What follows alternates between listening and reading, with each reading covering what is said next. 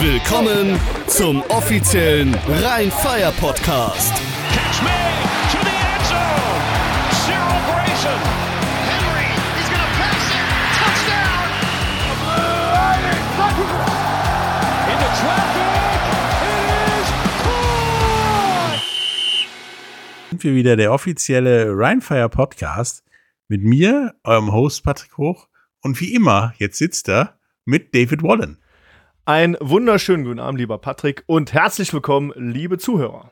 Ja, nun ist ja, bevor wir zu den Spielen kommen, die Woche doch so das ein oder andere passiert. Ja, vor allem haben wir jetzt die, die Signing-Deadline und zwar genau heute 12 Uhr. Wir haben heute den 1.8. Wir nehmen den Podcast ja mal ein bisschen früher auf, weil er ausgestrahlt wird, logischerweise.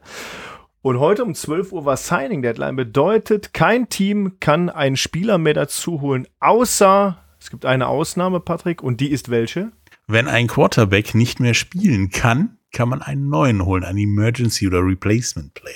Muss dieser Quarterback jetzt schon ausgewählt sein eigentlich? Muss er so vor, einen Vorvertrag haben oder kann man sich den frei wählen? Ich Nein. weiß das gar nicht. Den kannst du dir frei wählen tatsächlich, weil es auch sein kann, dass der bei mehreren Teams auf der Liste steht. so, es gibt den einen Emergency Quarterback. Stell dir vor, es gibt irgendwo Tom Brady. Ein Wochenende, wo du irgendwie drei Quarterbacks verlierst und drei Teams so genau den wollen wir haben. Dann hast du ein Problem. Weil teilen Ja, kann die er sich. Auswahl wird ja auch knapper, ne? Und andere Ligen starten ebenso und dann äh, werden, ja, werden die Menschen weniger. Aber es ist genauso, wir haben heute den letzten Tag, wo Spieler gesigned werden dürfen.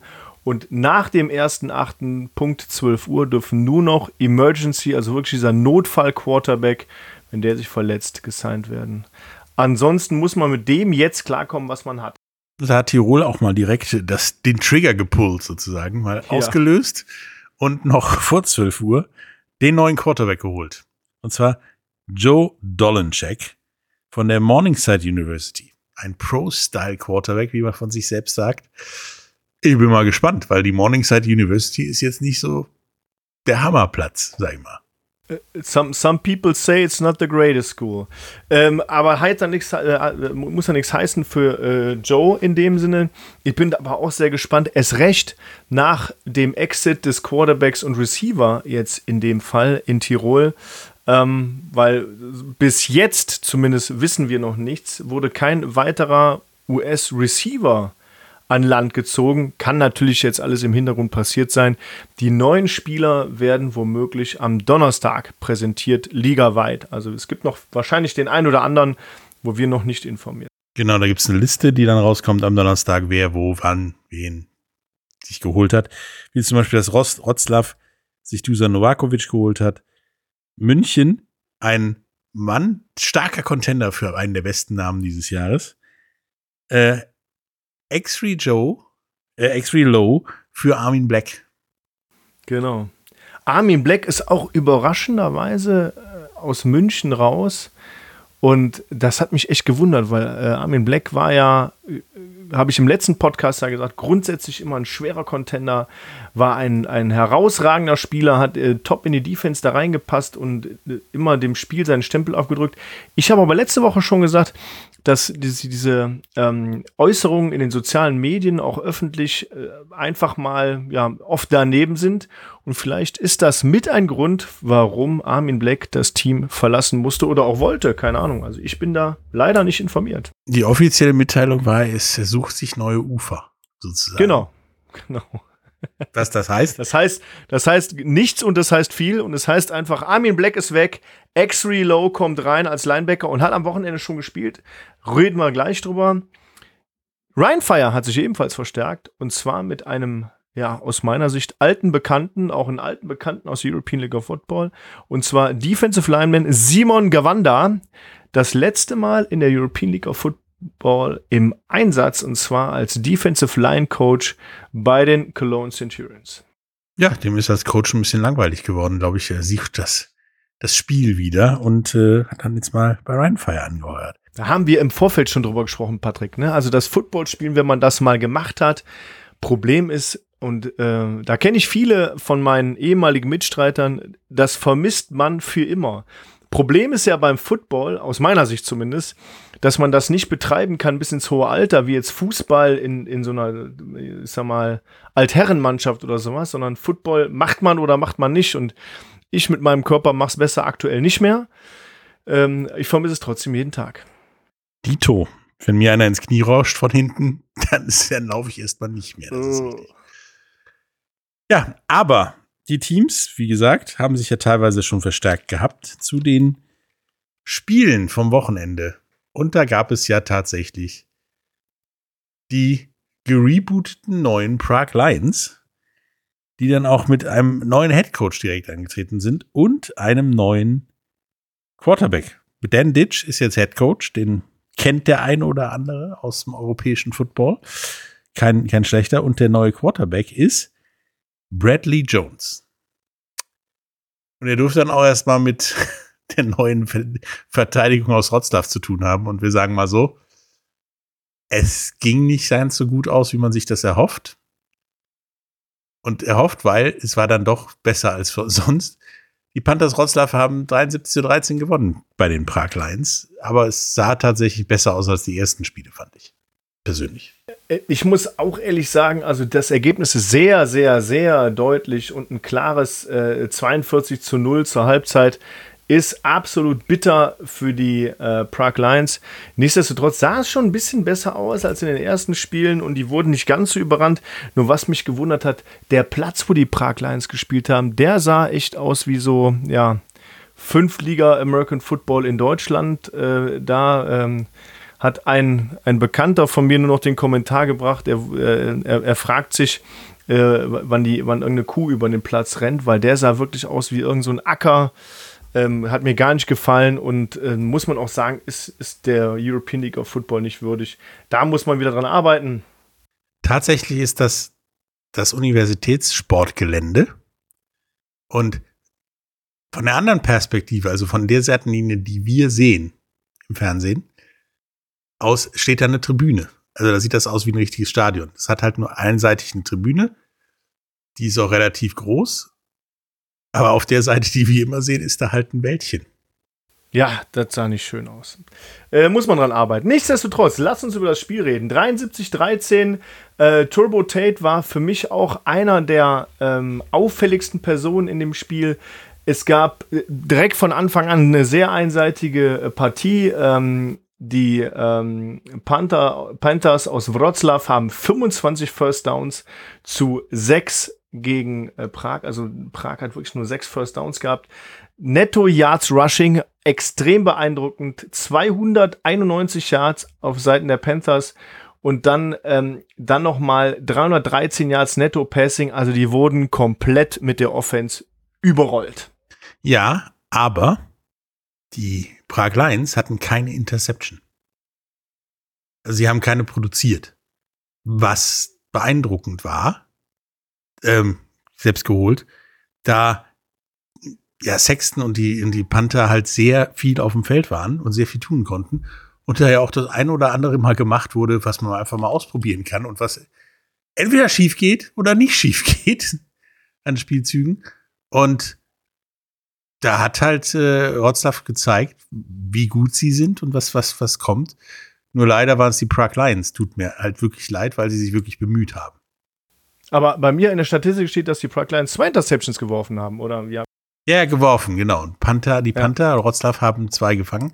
Aber, die, Ja. aber Prag hat halt nicht diese Experimentierfreudigkeit von, von Wroclaw ausgenutzt und ihrerseits Turnover produziert oder Ja. gemacht.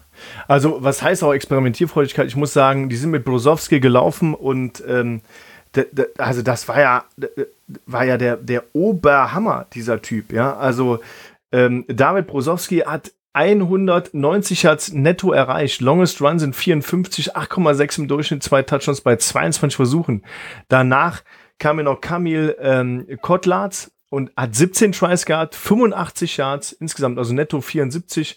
Äh, auch zwei Touchdowns und 4,4 im Durchschnitt. Das ist ja der Burner. Ja, und dann kam auch vor allen Dingen noch unsere Rennschnecke, Turbo Tate, mit 29 erlaufenden Yards.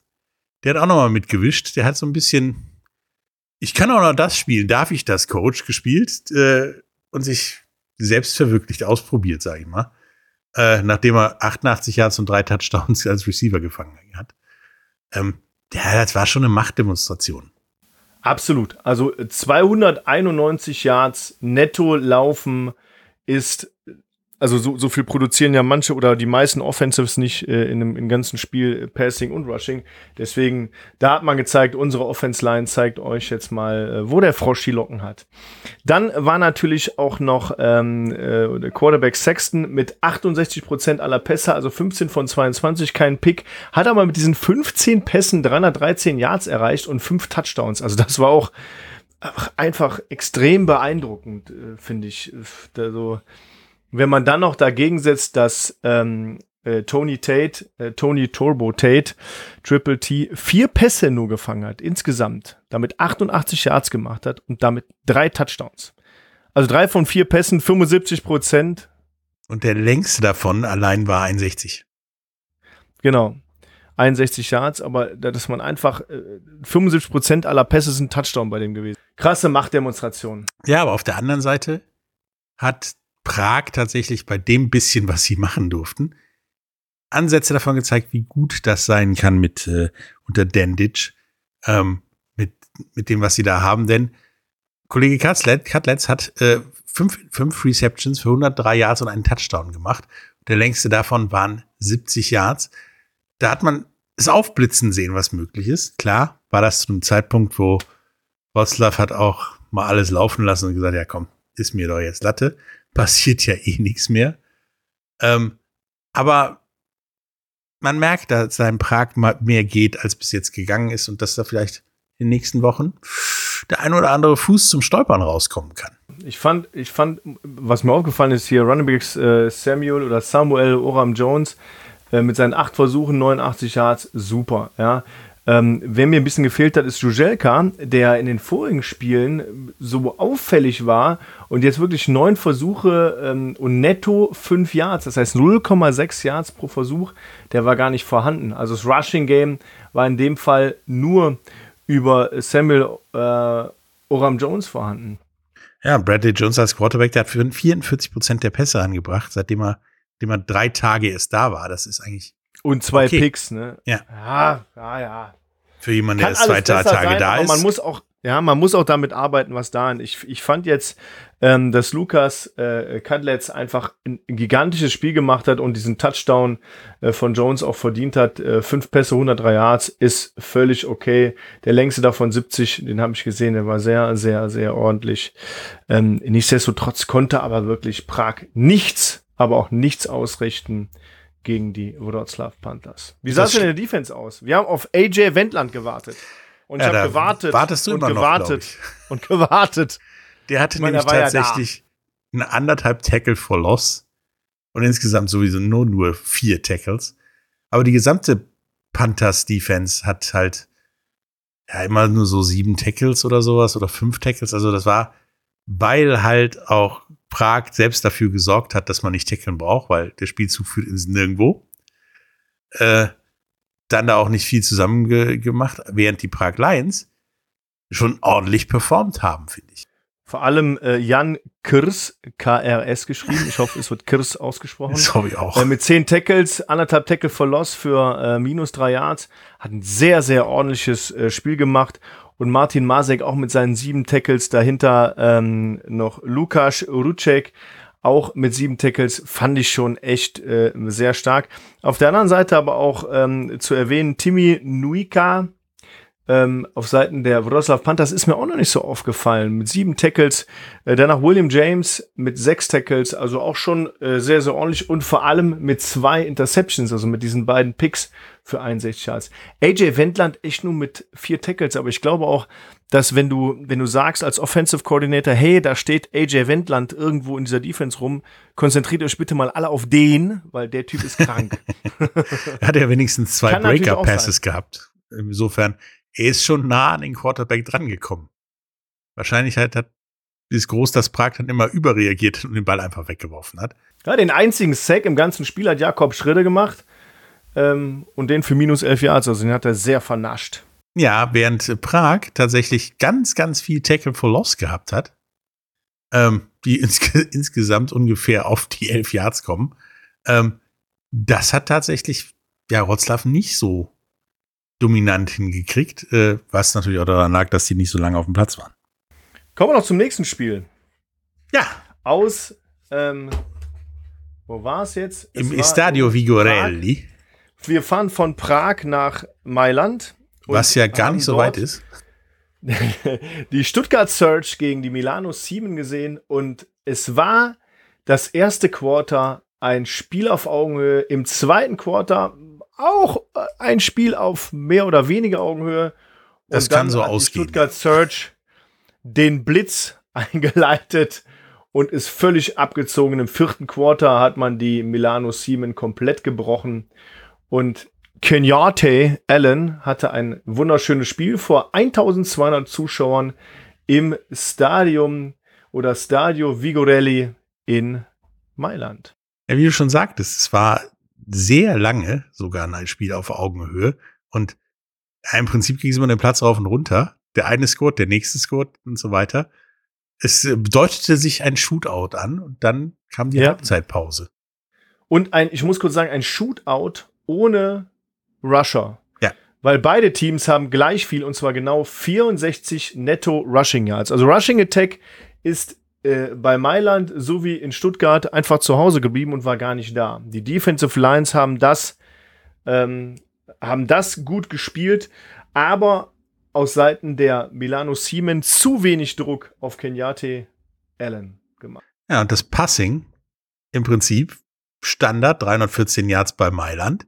Das ist okay. In jedem anderen Spiel ist das okay. Ja, aber super. nicht gegen Stuttgart, die mal eben locker 545 Yards aus der Hose zaubern. Jetzt rechnen doch mal kurz die, die 314 plus die 64, dann bist du nämlich bei 378 Yards Offense. Das klingt schon okay. Also Mhm. 300, also wenn du knapp unter 400 Yards Offense bist, das ist schon kein schlechtes Spiel. Da hast du schon ein paar Punkte mit gemacht. Und das zeigt natürlich auch deutlich die 27 Punkte, die die Milano Siemen gemacht haben.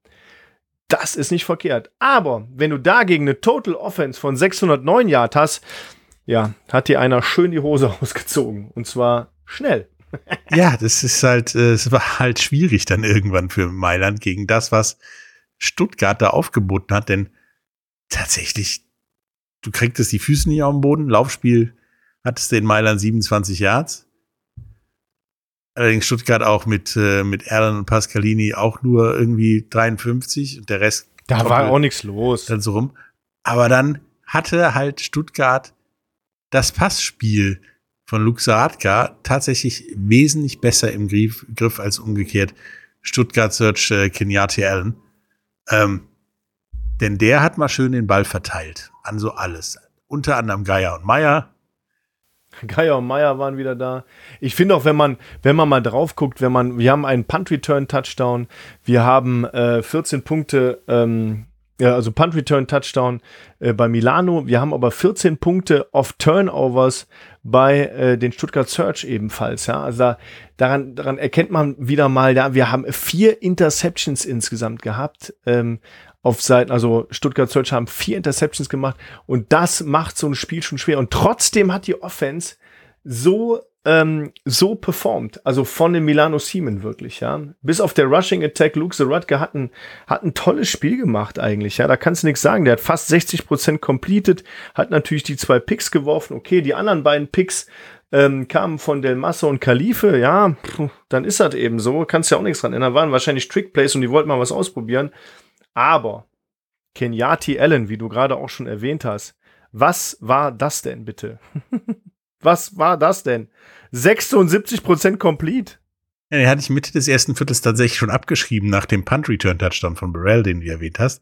Weil Ja, dabei hat er ja alles vernascht, was da war. Also tatsächlich auch das Eis auf der Tribüne hat er, glaube ich, mitgenommen. Denn wie, wie, wie, Wahnsinn einfach. der kriegt den Ball, der titscht vor ihm auf, er fängt den, guckt rechts, läuft rechts, guckt links, läuft links, läuft wieder rechts. hm, Und dann läuft mal links komplett durch. Und dann hat, hat alles stehen lassen, habe ich gedacht, okay, Stuttgart, das wird schwierig. Und dann hat Stuttgart sich gedacht, die 14 Punkte machen wir auch mal in den nächsten zwei Minuten. Wir haben Kenyati Allen gesigned, deswegen. Und wie, wie viel, wie viel Rushing-Touchdowns hat Kenyati Allen? Kenyatte Allen hat äh, tatsächlich vier Rushing-Touchdowns. Wie Bei viel 43 Passing-Touchdowns hat Kenyati Allen? Auch vier. Das heißt, acht Touchdowns war er maßgeblich daran beteiligt. Und das ist, ha, ja, da haben die, ich glaube, einen richtig guten Stil gemacht, kann man schon fast sagen. Ja, aber ich glaube vielleicht auch ein kleineres Problem, denn wie man hört, soll Riley Hennessy nach der Bye Week wieder zurückkommen. Und dann hast du tatsächlich das Problem, dass du Kenyati Allen da hast. Und Riley Hennessy, du musst dich für einen entscheiden, weil beide gleichzeitig können nicht spielen. Ja, du kannst theoretisch, ich weiß es nicht. Ja, theoretisch geht das, aber das ist totaler- Können, können beide, beide im Team bleiben, zumindest. Ich sag ganz ehrlich, also äh, Kenyati Allen hat hier ganz klar gezeigt, ähm, wer, wer die Bombe ist. Und ähm, das war eine, eine extrem, extrem gute ähm, Performance von ihm. Und Kaiser, der Backup-Quarterback, hat drei äh, Attempts, drei Catches und davon waren auch zwei Touchdowns. Also scheint das für die Stuttgart Search relativ einfach gewesen. Wahrscheinlich hätte. Stuttgart auch uns beide noch dahin stellen können. Wir hätten auch einen Touchdown geworfen. Ah, ich, ich weiß. zumindest in der Also, zweiten Halbzeit. So sah es zumindest irgendwie Ja. gefühlt aus, denn die Luft bei Mailand war mit Halbzeitpfiff raus. Aber was, was war das denn für eine Performance auch? Ne? Geier, Meyer, Stewart Jr., alle über 100 Yards. Louis Geier, Shoutout an dich. 217 Yards? Ist das dein Ernst? Ernst? das, äh, Alter Vater, ey. 200, was für ein Career-Game ist das denn? der kommt blank zu einem Catch und danach ist auch keiner mehr. Ja, es war halt wirklich so ein bisschen Training, das Gefühl. Neun Catches, 217 Yards. Danach Yannick Meyer. Super. Sieben Stück, 104 Yards. Also äh, irgendwo, das hat ja gar nicht mehr aufgehört. Ja, Daryl Stewart Jr. Vier Catches, 127 Yards. What the fuck, kann man nur sagen. Ja, und dann Wahnsinn. durfte sogar Also, Kollege Lengenauer mit einem Catch für 19 Yards sich einem Touchdown noch abholen. Also da wird wirklich so, Ja. ja. wir gucken mal, was wir hier so hinmachen können. Und tatsächlich haben sie dann auch 78 Punkte gemacht. Und Mailand hat dazwischen dazu nebengestanden und sich das angeguckt und gefragt, was passiert hier? Denn Gene Constant, pff, das hättest du auch lassen können. Ja, Gene Constant war jetzt nicht so da, aber ich finde jetzt ähm, äh, Juan Flores äh, Calderon mit seinen vier Catches, 109 Yards und zwei Touchdowns ähm, ist jetzt auch mal aus der Versenkung gekommen. Den, den hatte ich nicht so ganz auf dem Schirm, ehrlich gesagt. Ali Khalife, äh, drei Stück für 17 Yards, gut, aber der war im Running Game noch mit eingesetzt, hat da seine 27 Yards gemacht, war auch nicht so auffällig wie die letzten Wochen davor. Ja. Ich glaube, die Milano Siemen, die sind immer so ein bisschen auf der Edge, also ein bisschen auf der Ecke, um das Spiel für sich zu drehen, schaffen es aber nie so wirklich. Nee. Weißt du, was ich meine? So, ja, ja, so der Schritt zu wenig. Dieses, du- der, Und der dann verliert man sich, weil, weil erstes Quarter 21, 21. Was für ein Quarter. Dann Halbzeit 35, 27. Man ist ja noch dran. Drittes Quarter 0, viertes Quarter 0. In Stuttgart 12 und 31 Punkte. Das heißt, die Stuttgart Search haben ja insgesamt 51 Punkte mehr gemacht als die Milano Siemen. Und das sah wirklich im ersten Quarter, vor allem im ersten Quarter und auch im zweiten Quarter nicht danach aus. Aber irgendwas ist in der Kabine passiert, in der Halbzeit passiert, wo, ähm, wo die Milano Siemen ja, abgedreht sind. Und was war mit dem Kicking Game auf Seiten der Milano Siemen? Ja, wir hatten bei, den, bei? Stuttgart Search hat, hat äh, Leonard Krieg mal kurz 34 Yards reingemacht und dann Mailand. Kollege Felli. 40 Yards gut, 27 Yards gut, dann 37 Mist, 55 Mist und dann den kürzesten des ganzen Tages, 19 Yards, geblockt. Der war blockt. Und dann habe ich mich gefragt, wenn unser Kollege Italian Ice die ganze Zeit die Kickoffs und so weiter, warum in so einem Spiel lässt man den nicht mal kicken? Vielleicht Ja. Wird der Und- und geblockt und ist war. NFL-Kicker. Ja. Also das wird doch wohl. Puh. Also wenn man schon fünf Tries hat so und von fünf Stück zwei gut macht, dann kann man auch mal einmal den Tavecchio kicken lassen. Aber wer weiß. Wer, who knows, sage ich da immer. Wie sah es in der Defense aus? ähnlich wie, in, wie bei Rostock gegen Prag. Stuttgart hat, ich meine, der am meisten getackelt hat, hatte vier Tackles. Das, meine, das war viermal Ja. der Fall. Das war Ben Wetzler. Genau. Ne? Also Mit Koransek und so weiter. Ähm, das war alles okay. Da durfte auch jeder mal ran. Mailand, ja, so relativ dürftig, sage ich mal. Da gab es mal Lonsa mit sieben Tackles, dann, äh, dann das Team. dann das Team, wo man nicht weiß, wer ja. war's. Und dann war es das und Dann noch schon. Äh, Tibenio Calbucci dahinter mit sechs Tackles und den, äh, den anderthalb Tackle für Loss. Ja, war auch gut. Ne? Aber da, gut, das Running Game hatten die im Blick, aber im, im Defensive Backfield war ja einfach, war ja einfach keine. Also tatsächlich war es in dem Spiel so, dass deswegen auch die hohen Nummern der, der, der Receiver und, und des Quarterbacks, da war nach der Line of Scrimmage nichts mehr. Also nichts ja. mehr, was irgendwo drauf reagiert hat. Das war irgendwie Scheunentor offen. Und somit haben 1200 Zuschauer den Untergang der Milano Siemen gegen die extrem starken Stuttgart Search mit einem ex extrem starken Quarterback um Kenyathi Allen gesehen, wo ich schon fast behaupten würde, Riley Hennessy kann sich warm anziehen, weil dieser Typ hat eine super Show abgeliefert. War an acht Touchdowns persönlich beteiligt, um das nochmal ganz klar zu sagen. Hammerleistung. Ja, und man sieht daran, dass die Dominanz in der nationalen Liga, wie die Milano Siemens sie hatten, eigentlich zu nichts in der European League of Football befähigt. Null. Du siehst zwar nicht schlecht aus, aber du brauchst diesen, wie wir vorhin gesagt haben, diesen Schritt, diesen nächsten, um Spiele zu gewinnen. Und der fehlt in Mailand noch. Und da muss man sich für nächstes Jahr tatsächlich was, ein paar Gedanken machen, um dann ein Team aufzubauen, um das Team, was schon da ist, nach vorne zu bringen auf die Siegesstraße. Ähm, ja. Da fehlen so ein, zwei Faktoren und dann klappt das. Und es ist jetzt nicht so, dass, dass man sagt, irgendwie, die können das nicht. Ja? Erste Quarter 21, 21. Zweite Quarter 14 zu 6. Die waren ja dran, aber dann in der Kabine den Schalter nochmal umzulegen und sagen, jetzt legen wir nochmal einen drauf und das, um das wirklich auch mental umzusetzen, da ist ein Cut einfach. Das fehlt. Die Milano Siemens sind in der zweiten Halbzeit gar nicht aus der Kabine gekommen und im vierten Quarter noch schlimmer als im dritten. Man kann ja sein, dass man im dritten Quarter struggelt und dann wieder aufwacht. Nein, im vierten Quarter haben die komplett gepennt, geistig. Nö, die da haben bewiesen, dann dass Stuttgart können. den Rekord mit 78 Punkten. Den haben sie sich dann auch geholt. Ja. Ja, und ähm, da muss sich was tun. Sonst ist das Team ja, tatsächlich nur ein Punktelieferant für den Rest, weil der Rest wird ja auch wachsen. Der Teams. Und damit sind wir dann auch beim nächsten Spiel. Da ist nämlich noch ein neues Team, was eigentlich gar keine Vorgeschichte hatte. Nämlich die Paris Musketeers bei den Barcelona Dragons. Ja, es hat Paris mal ganz locker runtergefiedelt, würde ich, würde ich sagen. Mit, mit 37 zu 6. Da ist tatsächlich nichts Spektakuläres passiert, außer dass man bei dem Spiel tatsächlich mitkriegt, dass Zach Edwards ein bisschen was an seinem Mindset tun muss. Gegen ein richtig gutes Team geht so eine Performance auch mal richtig in die Hose. Ja, man muss sagen, also ich finde persönlich, wenn man da auch wieder mal die Statistik sieht, ist das Spiel deutlich oder deutlicher ausgegangen, als was die Statistik definitiv sagt und uns zeigt. Es ist statistisch relativ ausgeglichen. Wir haben 18 zu 16 First Downs. Wir haben Netto Rushing Yards 149 zu 133. Die einzige Diskrepanz, ich sehe Netto Passing Yards 244 zu 141. Wir haben eine Total Netto Offense von 393 zu 274, also haben, haben die Paris Musketeers so 120 Yards mehr gemacht, in Anführungsstrichen. Penalties mit 56 und 66 Yards relativ ausgeglichen. Also da war jetzt nichts, wo ich sagen würde, hey, das ist ganz klar, das Spiel hat äh, Paris gewonnen mit 37 zu 6.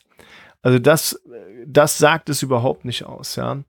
Es gab zwei Interceptions, ähm, die gemacht wurden durch Paris und ich glaube, das war auch mit ein Neckbreaker. Possession Time, also Time auf dem Platz, die haben pro Quarter, guck mal, wie, wie gleich und ausgeglichen das ist. 29, 53 zu 29, 52.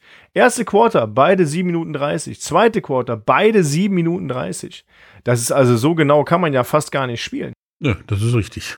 Ähm, Abgeliefert haben aber die Paris Musketeers mit vier von vier Scores in der Red Zone, davon drei Touchdowns und ein Field Goal. Und die Paris Musketeers hatten sieben Sacks für minus 66 Yards. Ja, und das kannst du mal von der Offense da oben abziehen nochmal. Ne? Ah nee, das äh, ist ja in der Netto Yards reingerechnet, aber das tut schon weh und das macht den Quarterback natürlich auch nicht. Dennoch wirklich. war Zach Edwards wieder der zweitbeste Rusher seines Teams, neben Quarterback mit 52 Prozent. Ja zwei Touchdowns, 252 Yards. Der hat wieder, das ist dieses, was ich letzte Woche meinte, dieses, der hat ein Problem mit Entscheidungen, habe ich so das Gefühl. Also laufe ich, solange ich kann.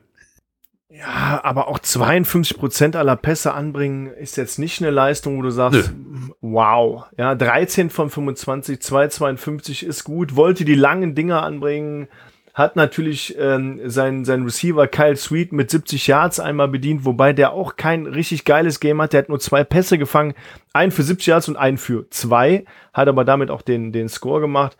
Ähm, ja, ja, ja, ja.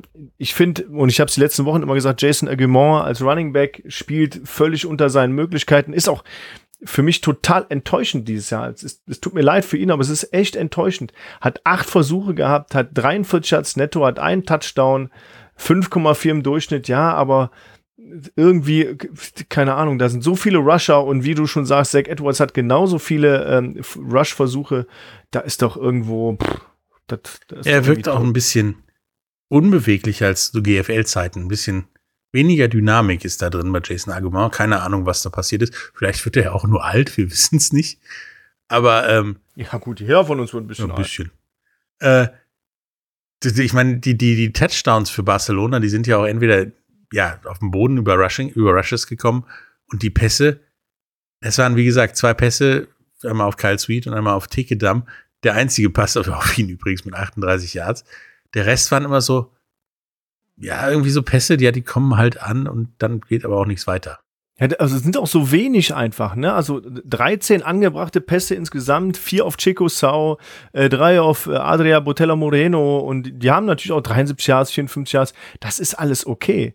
Ähm, wenn du jetzt aber in Relation setzt, Chico Sau hat einen für 45 Yards und dann bleiben noch 28 Yards über für die letzten drei. Da ist einfach echt, also statistisch gesehen wieder mal ist gar nicht so viel passiert und es ist viel zu deutlich. Auf der anderen Seite haben, das ist wieder mein Lieblingsbeispiel, der beste Rusher ist der auch der Starting ähm, ähm, Quarterback des Teams und ähm, es war Carlton Aiken Jr., hat 10 Rushes für 61 Yards netto, also 6,1 im Durchschnitt und war als Passer unterwegs 13 von 33 mit zwei Interceptions, 207 Yards, ein Touchdown, ist natürlich mit 40% Completion Rate und zwei Picks unterklassig. Das ist richtig. also das, das war halt nix. Das war aber so gefühlt komplett nix. Wie du gesagt hast, beim Laufspiel, ich meine, normalerweise mit dem, dass er so sechseinhalb Yards oder sechs Yards pro Rush macht, alleine, sich selbst schon mal die Hälfte des Feldes wegnimmt, um nach vorne zu kommen, da musst du eigentlich im nächsten Versuch ganz easy die andere Hälfte machen. Funktionierte aber nicht irgendwie. Und du hattest dann halt, ich meine, Theo Landstrom hat auch nur zwei Receptions gehabt für 66 Yards. Das war nix. Das haben wir definitiv schon viel, viel besser gesehen. Absolut. Und ähm, ich finde auch Jordi ähm, Torre Dedian mit seinen vier Catches, der ist mir noch nie so aufgefallen, aber ist der beste beste Receiver des Teams mit 56 Yards, also seine vier Catches machen die Ja, der ist immer irgendwo oben dabei, aber nicht ganz oben. Und der ist diesmal bis nach oben gespült worden. Äh, warum? Keine Ahnung. Vincent McDonald, drei Catches, 58 Yards, auch so steady irgendwie, ja, vor Landström in dem Fall. Ja, ich ähm, bin nicht begeistert von beiden, von beiden Performances. Bin einfach, fand das Spiel in dem Fall nicht gut. Nee, war es auch nicht. Auch selbst das Kicking-Game. Ich meine, Sereda ist geblockt worden aus 46 Yards, das durchaus passieren darf, finde ich. Und Bonus, Bonus ja, Field Goal aus 28 Yards, das war schon sehr wobbly. Also das ist so ein paar Meter weiter und der kann auch vorbeigehen, sag ich mal. Es war auch nicht so nach dem Motto ein Safe Bet. Und dann hattest du in der Defensive halt, da gab es, probieren bei jedem Team zwei oder drei Leute, die ein bisschen was gezaubert haben. Und der Rest war nur da, sag ich mal. Aber ganz ehrlich, Leute, sieben Sacks zulassen, die Offensive Line der äh, Barcelona Dragons muss sich fast schämen. Also da, ich weiß nicht, ob die da ähm, mit dem Quarterback nicht klarkommen, aber ähm, dass ähm, äh, Carlton Aiken Jr. sieben Dinger einstecken muss, keine Ahnung, pff, ist, ist nicht gut, ja, für minus 66 Yards. Das macht überhaupt keinen Spaß und der herausragende Mann der äh, Paris Musketeers war ganz klar Dawson Dales, ähm, der Linebacker mit neun Tackles, davon zwei Sacks für minus 21 Yards und dahinter noch Wojciech Said. Sorry, wenn ich den Namen nicht richtig ausspreche. Ebenfalls vier äh, Tackles, ein Tackle für Loss, äh, ein Interception, ein Broke-Up. Also auch ein sehr, sehr ordentliches Spiel gemacht. Ja, und auf Seiten der Barcelona Dragons hast du wenigstens das Gefühl, dass sich da zwei gegen das ganze Ding stellen, nämlich Lautaro Fetcher und Luke Glenner mit den meisten Tackles, mit 12 und 11 Tackles, die haben Gas gegeben und ich meine, das sind beides Safeties. Ja. Ja, Ja. die haben Ein, Gas ein gegeben. Strong Die Safety, ein Free Safety und die haben echt Gas gegeben da, ja. Haben Druck gemacht, haben Forced Fumble, haben Broke-Ups, haben alles, haben sich da reingeschmissen und danach ist nicht mehr so viel übrig, ne? Darius Slade auch. Ich meine, ähm, hat in Special Teams gut gespielt, aber insgesamt, puh, ich fand's, ich fand's äh, deutlich zu wenig und, und auch wirklich kein gutes Spiel. Nichtsdestotrotz haben wirklich die Paris Musketeers als neu gegründetes Team ähm, gegen die Barcelona Dragons mit 37 zu 6 gewonnen. Und das ist ähm, ja sehr, sehr deutlich. ja, und du hattest aber das Gefühl auch, dass bei Paris so langsam die Nerven blank liegen in Sachen Penalties, die man kassiert hat. Nicht wie viele, sondern was für Dinge.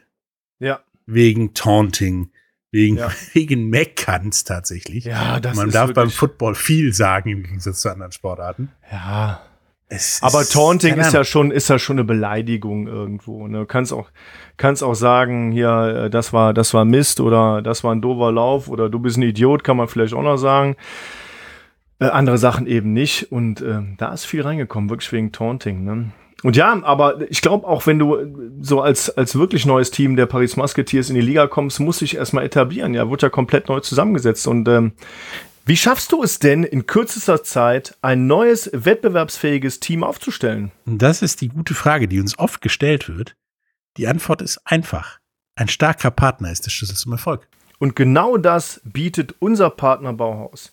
Der neue Standort in Düsseldorf-Rath eröffnet im März 2024 und sucht ab sofort engagierte Mitarbeiter in allen Bereichen, von Logistik über Service bis zur Fachberatung. Teamarbeit ist wie das Zusammensetzen einer Offense und einer Defense.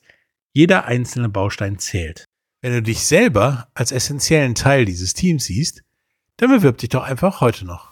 Besuche einfach jobs.bauhaus.info und finde auch weitere Informationen in unseren Shownotes. Ja, nun kommen wir zum nächsten Spiel. Feschewa gegen Frankfurt. Das Ding roch ja schon nach. Da gibt's tierisch den Hintern voll. Wo, wonach roch es? Da gibt's tierisch den Hintern voll. Ja, ich glaube, äh, äh, ich habe irgendwie das Gefühl gehabt, äh, Verschere war es gar nicht ganz angereist irgendwie. Hatten die Ja, es war Pizza, irgendwie oder? so, die haben es irgendwie versucht, sage ich mal, nicht richtig den Hintern voll zu bekommen. Das ging ja auch bis zur Halbzeit irgendwo ganz gut. Ja, aber danach, also da stand es dann 13 zu 0. Äh, Nee, irgendwann 13 zu 0, genau. Und dann ging es ab da den Berg nur noch runter und äh, irgendwie waren die überfordert und haben dann 46 zu 0 verloren. Ja, Und was soll Ich man muss- sagen? ich muss einfach sagen, die 5113 Fans in der PSD Bank Arena in Frankfurt haben äh, eine sehr, sehr starke Frankfurt Galaxy gesehen, die die Fescherewa in Tronos auch in diesem Fall überrollt haben und es gab ähm, es gab Field Goals, es gab tolle Pässe von Jacob Sullivan, es gab ähm, Interceptions, äh, Interception Return Touchdowns. Das war ein sehr, sehr spektakuläres Spiel, wenn man Frankfurt Galaxy Fan ist. Ja, wenn man Feschewa-Fan ist, war das eine andere Art von Offenbarung, sag ich mal. Denn äh, da lief nichts. Da lief wirklich nichts. Ich meine, das Laufspiel lief noch einigermaßen, im wahrsten Sinne des Wortes. Ich wollte es gerade sagen, ja. Und der Rest war Hausmannskost. Wenn man jetzt aber auch wieder, und ich bin so ein Statistikliebhaber, wie du weißt, Ach auf die ja. Statistik schaut, was war denn in Frankfurt mit dem Rushing Attack los? Ich dachte hier, Kollege Leon Helm, der letzte Woche seinen, so einen tollen Antrag, was letzte Woche so einen tollen Antrag gemacht hat, und ähm, jetzt so ein bisschen aufgehypt ist, weil er ja bald heiratet. Ich habe den in der Statistik nicht wiedergefunden. Da haben die den nicht laufen lassen, am Jungen. 27 Rushing Yards netto insgesamt. Hallo? Ja, Gefühl sind die alle nur aufs Feld gelaufen und das war's. Das war das Laufspiel so ungefähr. 23 Tries, 27 Yards insgesamt. Traurig. Auf der anderen Seite, die Enthroners hatten 45 Tries und 114 Yards, zweieinhalb im Durchschnitt, ist auch zu wenig. Ja, aber es war auf jeden Fall ein deutlich besserer Durchschnitt als der von Frankfurt, wo man eigentlich sagen müsste, der müsste deutlich besser sein als das deutliche bessere, was wir hier haben. Da ist auch nichts passiert, aber zum Glück hat Frankfurt ja Jacob Sullivan. Der hat 57% der Pässe angebracht für 235 Yards und vier Touchdowns. Äh, damit einfach den Sack zugemacht von Anfang an, würde ich sagen. Ha, daran, daran sieht man auch mal diese 200, was hat man eben besprochen, äh, knapp unter 300 Yards reichen eigentlich, um ein Spiel 46-0 zu gewinnen. Das ist wenn richtig, wenn der, Gegner, zukommt, ja? wenn der Gegner nur auf 100 Yards kommt. Ja, ja. Aber so ist es halt, ja. Wir haben, wir haben aber auch auf Seiten der äh, Frankfurt Galaxy glücklicherweise für die drei Scores, also 21 Punkte off Turnovers.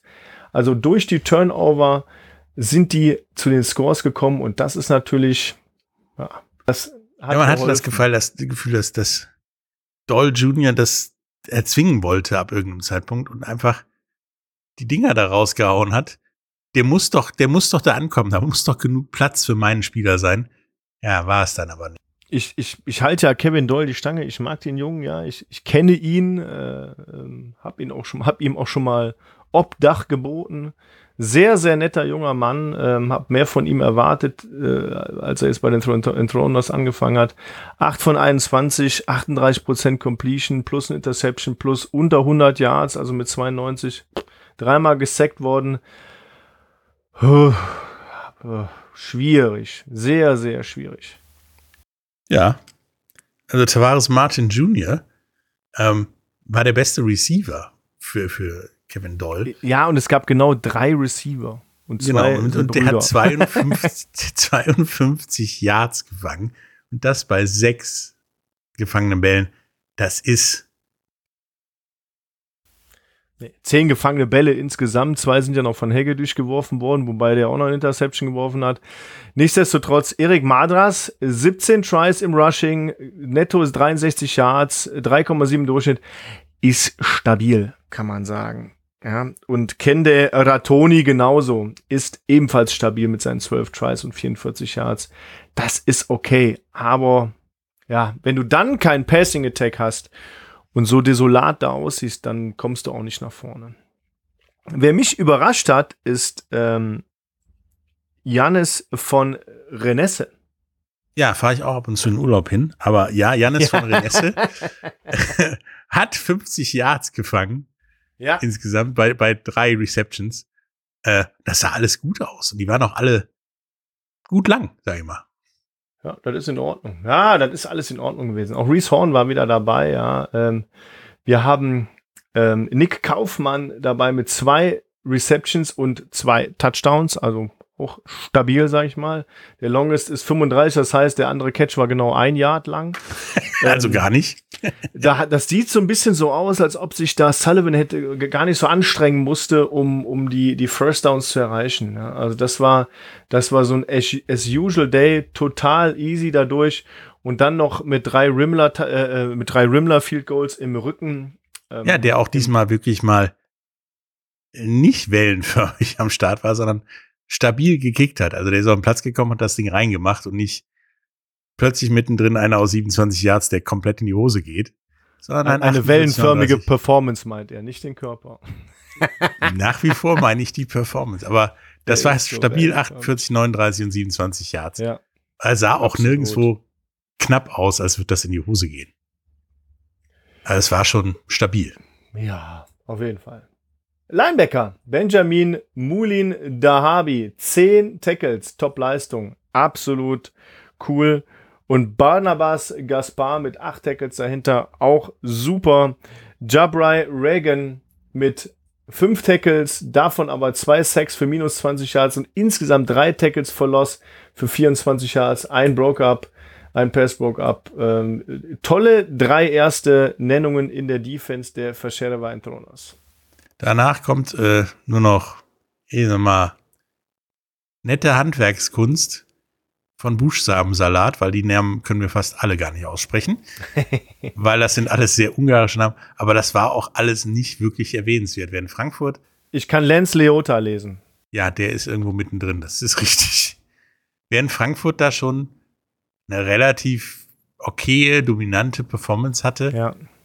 Die halt äh, ja sechs Spieler mit den über fünf Tackles haben. Ähm, das war okay. Aber alleine, gu- guck doch mal, da nicht Simeon. Gabriel. Simeon Gabriel wirklich Zehn. mit zehn Tackles auch. Ein Sack für minus sieben Yards und das ist auch der Tackle for Loss. Dahinter Sebastian Silva Gomez, acht Tackles, ein Tackle for Loss, ein Broke-Up.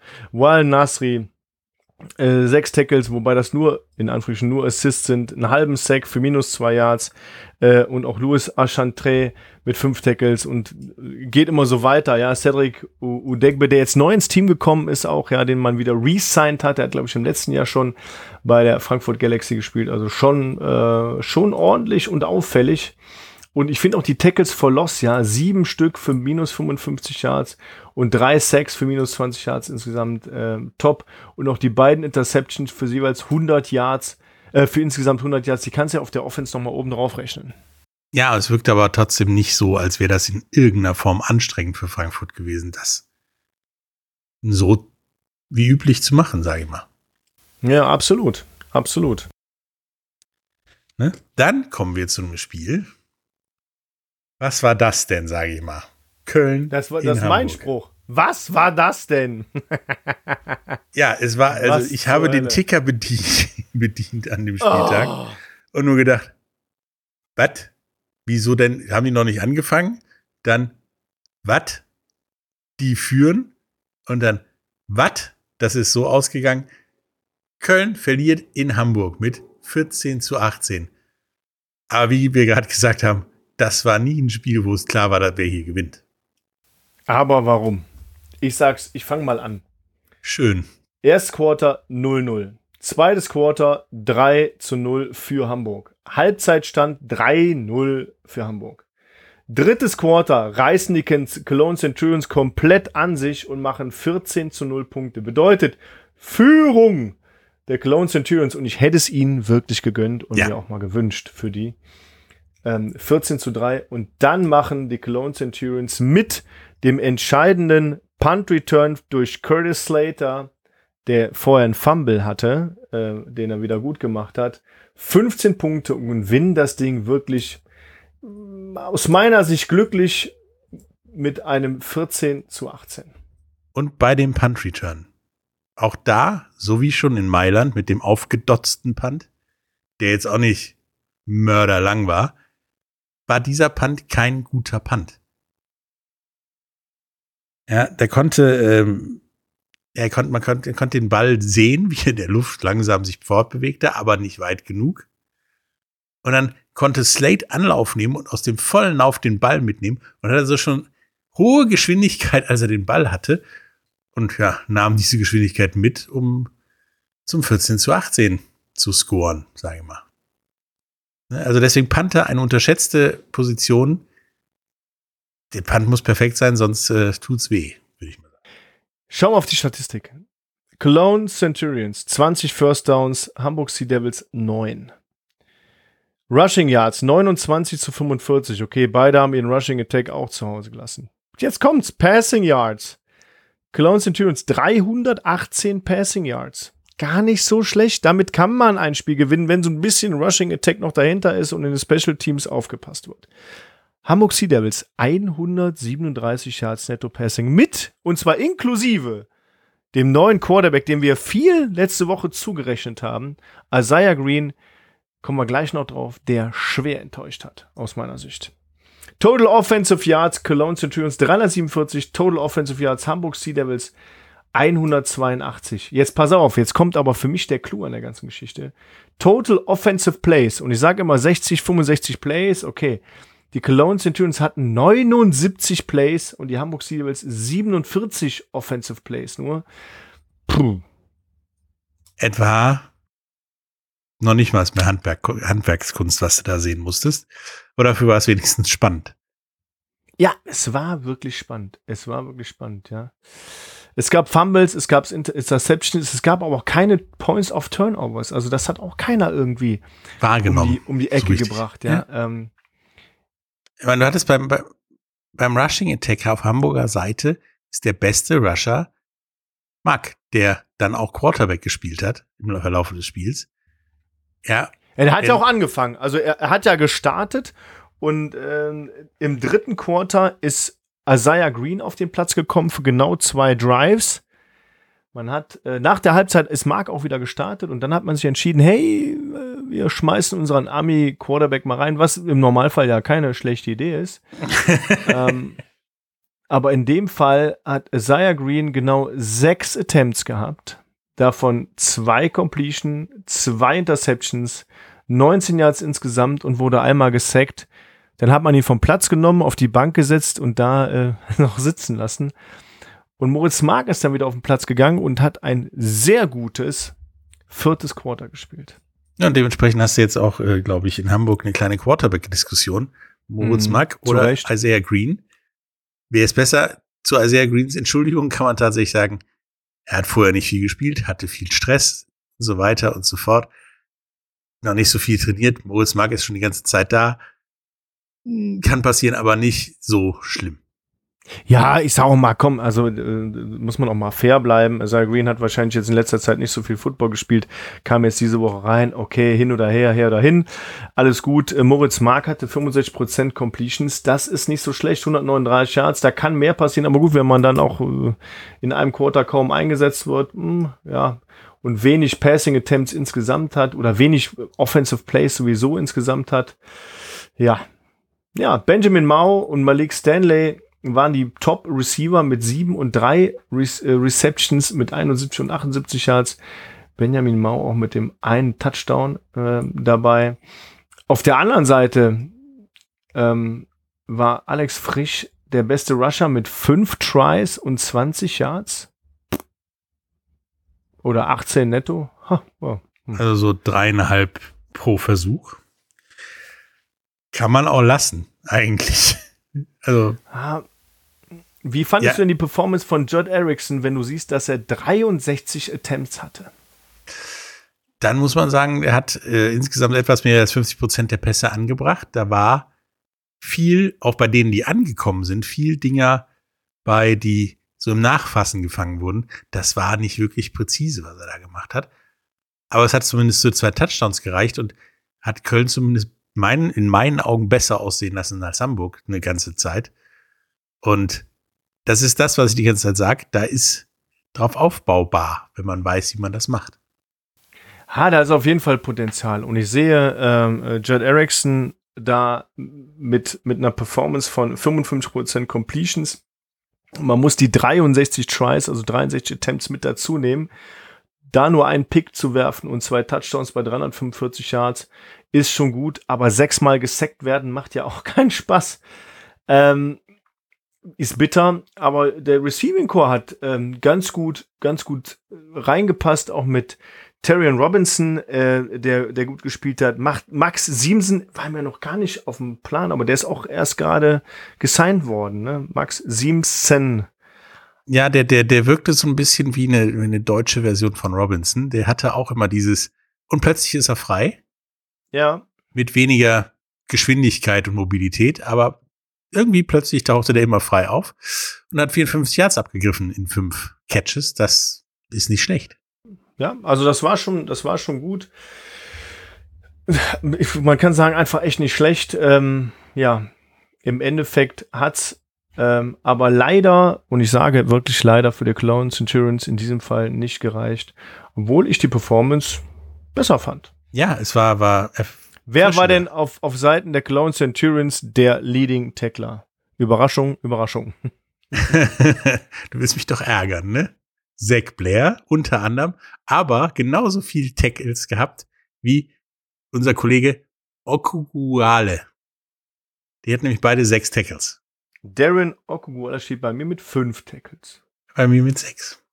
Mhm. Okay. Auf jeden Fall waren die nah Ähm, aneinander. aber Okubuala hatte einen, äh, einen ganzen Sack, äh, einen eigenen und äh, Zach Blair nur einen halben, ähm, aber dafür zwei Tackles for Loss für mm, minus sechs Yards und ähm, äh, das war schon gut, ja. Und ich, äh, da kann man auch Darren Okuguale sagen, der, der hat auch ein strammes Spiel gemacht.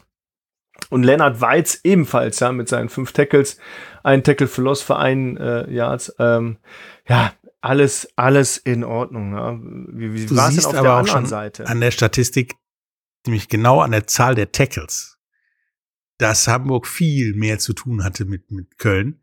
Denn da haben, lass mich mal nicht lügen, sechs, neun Spieler, die fünf Tackle Ja, und es, weil Köln auch einfach deutlich mehr Offensive Plays hatte. Ja. Ja, dann klar kommen die damit um die Ecke. Und, und ähm, ähm, ähm, wo ist er? Leandre Crosby, das ist der neue Mann, oder? Der ja, mit neun Der hat erstmal guten Tag gesagt. Teams. Ja, genau. Der hat mal seinen, seinen Fußabdruck hinterlassen. Ein Tackle für Loss. Hat ein tolles Spiel gemacht, hat einen, äh, einen Passblock gemacht, also schon ordentlich. Und äh, auch Ambrosio oder Ambrosi Marti hat sieben Tackles gehabt. Ähm, sehr, sehr ordentliches Spiel. Kevin Fortes, wie ist es zu erwarten von ihm? Sechs Tackles ähm, und ein Tackle für Loss für minus zwei Yards, eine Interception. Ähm, die, die eine Interception hat er gehabt, ja. Was mir tatsächlich nur auffällt, ist, dass unser Freund Jan-Philipp Bombeck von Woche zu Woche weiter nach unten rutscht in diesem Tackle-Ranking. Am Anfang der Saison Ja, er, er, steht, war er noch, er steht bei den Tackles fast da, wo Isaiah Green ist. ja, so ungefähr. Am Anfang der Saison war er noch immer mit oben dabei bei den Cologne Centurions. Jetzt, wo es da ein bisschen besser läuft, ordnet er sich unten ein, nämlich da, äh, bei den, bei den Hamburg Sea Devils, da, wo halt auch der Quarterback meistens rumläuft, bei einem Tackle oder zwei. Isaiah, Isaiah Green und Salio Cisse haben beide einen Tackle. Beide, beide ihres Zeichens mal Quarterback gewesen. Isaiah Green ist es sogar noch. Ähm, aber Jan-Philipp Bombeck hat auch oft so Highlight-Tackles. Ne? Also vor zwei Wochen war ja dieser, dieser eine heftige Quarterback-Sack da, wo ich auch gedacht habe, oh Backe, Das der hat so weh. richtig Bombeck-mäßig eingeschlagen. Ja, gefühlt äh, im Moment sitzt er da rum und wartet darauf, dass er einem richtig wehtun kann und den Rest macht jemand anders. übel, so statistisch übel, gesehen. Übel. Ja, leider, leider muss ich sagen, haben die Hamburg Sea Devils das gewonnen und es geht dabei nichts persönlich um die Hamburg Sea Devils, sondern ich hätte es den Cologne Centurions tatsächlich gegönnt, Ja, ich hätte es ihnen auch gegönnt. sich mal Also so ein Spiel unter Nagel zu reißen, rein zu Auch coachen. für, für Zach Blair und die ganzen Jungs. Also das hätte man auch einfach mal reißen müssen, das Ding. Naja, kommen wir zum letzten Spiel vom Wochenende. Es gab ja nur diese sechs Games. Und zwar haben die Helvetic Guards gegen die Munich Ravens oder sind gegen die Munich Ravens angetreten in München, in Unterhaching vor 4345 Zuschauern.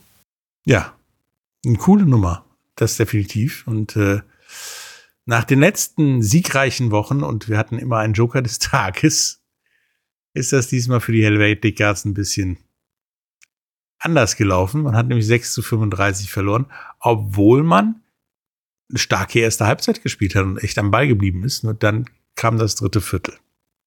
Ich wollte ich wollt gerade sagen, was haben denn die Munich Ravens mit den Helvet Helvetic Guards gemacht? Erste Halbzeit relativ ausgeglichen.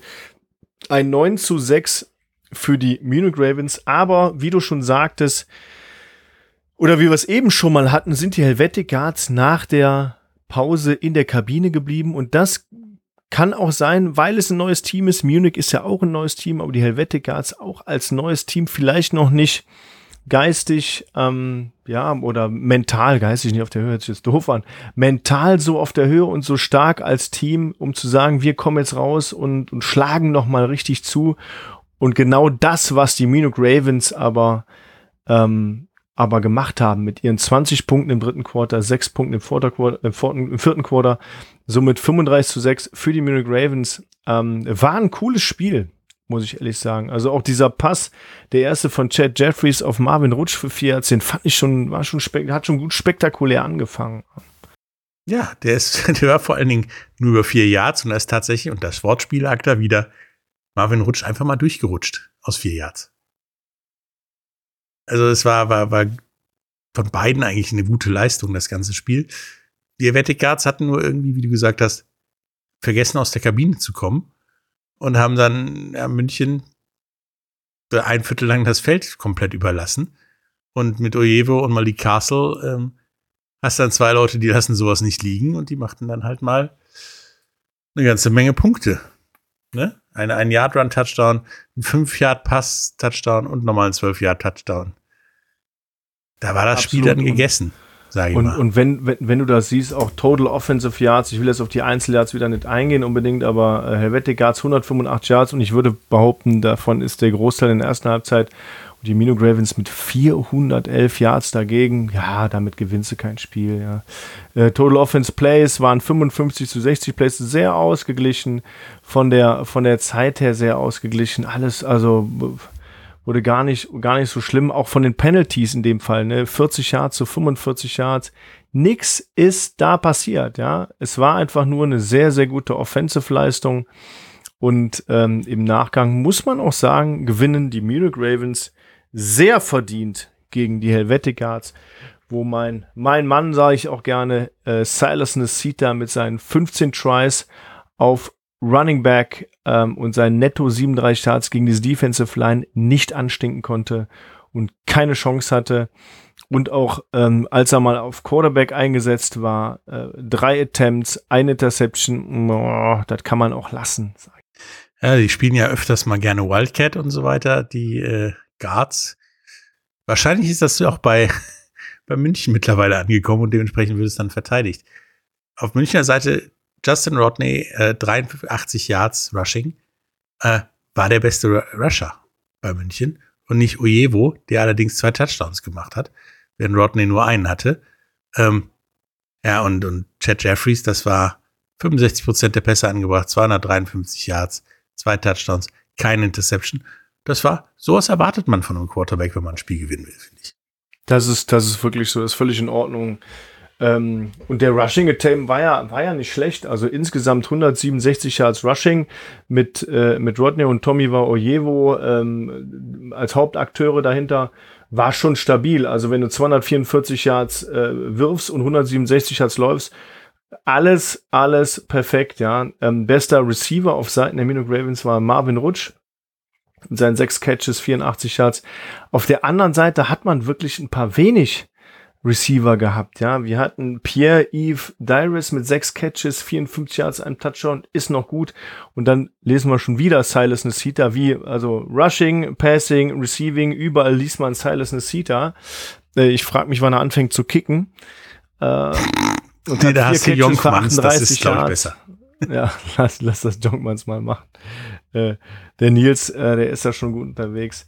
Ich äh, muss aber sagen, ja, alles lastet auf, immer noch auf den Schultern, Schultern von Silas Nasita und in diesem Spiel hat sich das nicht, ähm, nicht äh, ausgezahlt. 54% Completion Rate für Noble. Oh, 118 Yards ist so ein bisschen. Der hat, wie gesagt, eine Halbzeit gut gespielt, die andere Halbzeit haben die komplett verpennt. Ja, es ist ja auch tatsächlich so, dass, ich meine, Teams gucken sich auch Filme an und scouten. Und spätestens nach Woche drei hätte jeder wissen sollen, man versucht alles über Silas Nasita. Das Wichtigste ist, was der Typ macht und dass wir das stoppen. Und das sah halt bei München so aus. Da hatten alle die Nummer von Silas Nasita. Wenn die sich bewegt hat, haben da auch alle drauf reagiert. Ja. Und in der Tackle-Statistik steht er natürlich auch drin. Ja. Logischerweise. Deswegen ja auch nur Tackle, das Kicken okay. fehlt.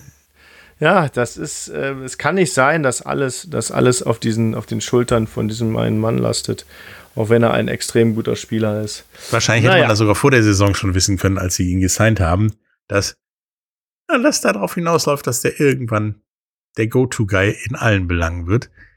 Supermann, super Typ, super Spieler, aber das ist tatsächlich zu wenig und zu eindimensional.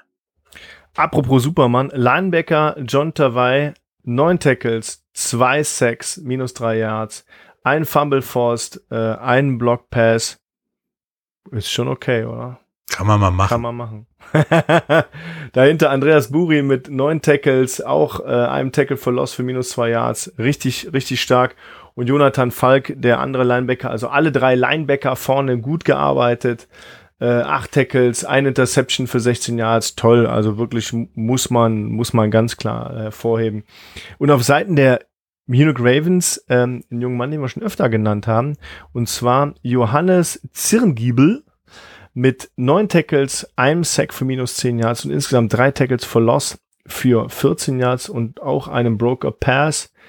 Und dahinter kommt der neue Mann, den wir eben schon erwähnt haben, und zwar X Relow, Linebacker mit der Nummer 35, sieben Tackles, hat einen ziemlich, ziemlich guten Einstand gehabt und hat dahinter auch einen Quarterback Hurry und äh, mit der 39 Strong Safety Ennis Casa mit sechs Tackles, anderthalb für Loss für minus fünf Yards. Schön. Ja, aber wieder auch da die Statistik. Die Helvetic Guards defensiv echt solide, gut, können den Gegner irgendwie containen, beschäftigen. Und offensiv passiert halt nichts. Da ist, glaube ich, ein sehr großes Ungleichgewicht. Äh, das sollte man für nächste Saison mal in den Griff bekommen, glaube ich. Genau. Apropos 2024, denkt daran, ähm, der neue Standort unseres Partners Bauhaus eröffnet in Düsseldorf-Rath im März 2024 und es werden weiterhin engagierte Mitarbeiter in allen Bereichen gesucht. Schaut doch einfach mal auf jobs.bauhaus.info und natürlich findet ihr auch hierzu weitere Infos in unseren Show Notes. Ja, das war's für diese Woche, würde ich sagen. Beziehungsweise Korrekt. für Spiele für locker eine Bye Week. Denn nächste Woche passiert mal gar nichts. Auf dem Feld Nicht. zumindest. Nada. Was machen wir denn im Podcast nächste Woche? Wir hatten ja geplant, dass wir uns äh, beim Training mal hinstellen und ein bisschen loslegen. Mhm. Müssen wir mal die Großletterlage abwarten, wenn es weiter so regnet wie jetzt. Das glaube ich ein bisschen schwierig. äh, Wir sind ja aus Zucker, ne? Das geht so nicht mit dem ganzen Ja, aber technischen Equipment. genau, das, das wird ein bisschen feurig, sage ich mal. Unter Umständen ein kurzer Podcast. Aber nächste Woche wollten wir mal darüber reden, wieso so Sachen wie die Leipzig Kings und die Prag Lions gar nicht so schlimm sind im Vergleich zu anderen Profiligen, auch in anderen Sportarten, wo das nämlich Ja, ja in den USA en masse, würde ich sogar fast sagen, passiert ist. Ähm, wir reden mal darüber, wie, über wie es weitergeht, äh, diese Saison. Und ja, was wir sonst noch so beim Training sehen, weil wir sehen da ja immer viel und können das ja auch mal kommentieren, sagen wir mal. ja, das können wir machen. Und ich möchte gern mal über das eventuelle Playoff-Picture reden. Ja. Auch sehr interessant. Ja, da tut sich zwar nicht an den Teams nicht viel, aber immer mal wer gegen wen. Und was dann durchaus möglich ist, weil wir haben ja noch ein paar Spiele. Und wenn man die mal so nicht als dominant hinlegt, sondern wirklich so zweite Saison und da will jemand was dran tun, dass das vielleicht auch noch hinkommt, wird das sehr, sehr interessant, wer da in der Hand ist. Und wer tatsächlich noch eventuell, wenn es richtig kacke läuft, sogar die Playoffs nur im Fernsehen guckt. Ja, also auch, auch vielleicht bringe ich das eine Thema rein. Mir hat letztens mal gesagt, ja, für die Frankfurt Galaxy läuft es ja nicht so gut dieses Jahr. Und ich sage so, hä? Wie meinst du denn das jetzt? Ja, die haben ja ein paar Spiele verloren. Nee, nee, nee, Freunde. Die haben genau ein Spiel verloren und haben, und haben einfach mal sieben gewonnen. Ja. Und die sind auf jeden Fall ein ganz klarer Contender immer noch. Aber lass uns das nächste Woche besprechen. Ist auf jeden Fall spannend. Ich freue mich drauf. An alle, die heute zugehört haben, vielen lieben Dank ähm, für euren Support. Ähm, folgt uns auch auf Facebook, Instagram und auf allen anderen Social Media Kanälen sehr gerne. Abonniert unseren Podcast. Wir werden das immer weiter ausbauen. Und ja, vielen lieben Dank und bis zum nächsten Mal. Ja, bis nächste Woche. Entweder beim Training trock, äh, trocken oder zu Hause trocken. Wir werden sehen. Bis dann. Trocken auf jeden Fall. Ciao. genau. Tschüss. Das war der offizielle Rhein-Fire Podcast. Bis zum nächsten Mal. Alle News, Tickets und Merch findet ihr auf rheinfire.de.